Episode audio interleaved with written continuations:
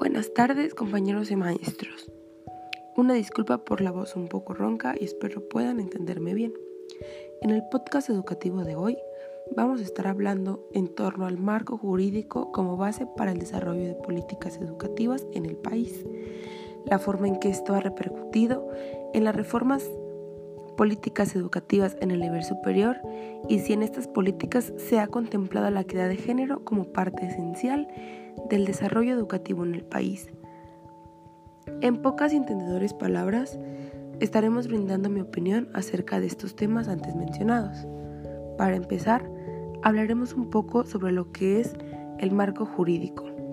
El marco jurídico es el conjunto de leyes y reglamentos así como el marco de planeación estatal que establece el fundamento jurídico de la ventanilla electrónica única de trámites y servicios.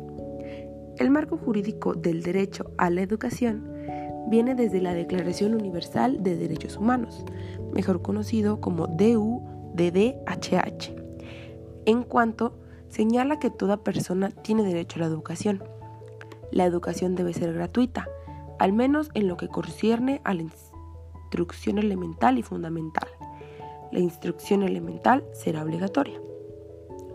Analizaremos un poco el programa sectorial de la educación, abarcando el marco jurídico en educación básica.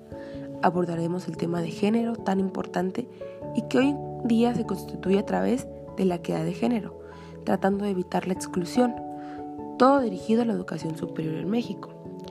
Considero mencionar como dato importante que al inicio este programa se enfocó a construir escuelas modestas, pero conforme se incrementó el sistema escolar, el énfasis se centró en la calidad. Lo que vemos aquí es que el marco jurídico de leyes y el marco jurídico de derecho a la educación nos habla un poco que la, la educación debe ser gratuita, que no se debe de cobrar y que todo el mundo tiene que tener derecho a la educación y los objetivos de los niveles educativos son el objetivo de la educación básica. El objetivo principal es que los estudiantes desarrollen los conocimientos básicos, conocimientos que ayudarán al desarrollo de niveles educativos siguientes.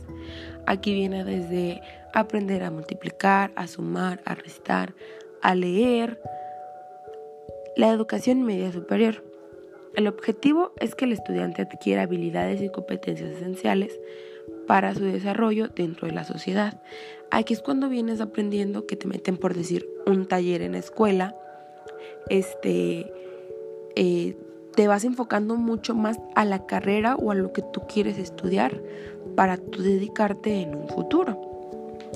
Y la educación superior.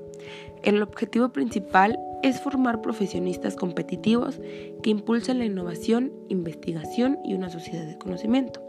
En la educación superior, lo que se trata es que ya estás viendo al 100% a lo que tú te quieres dedicar.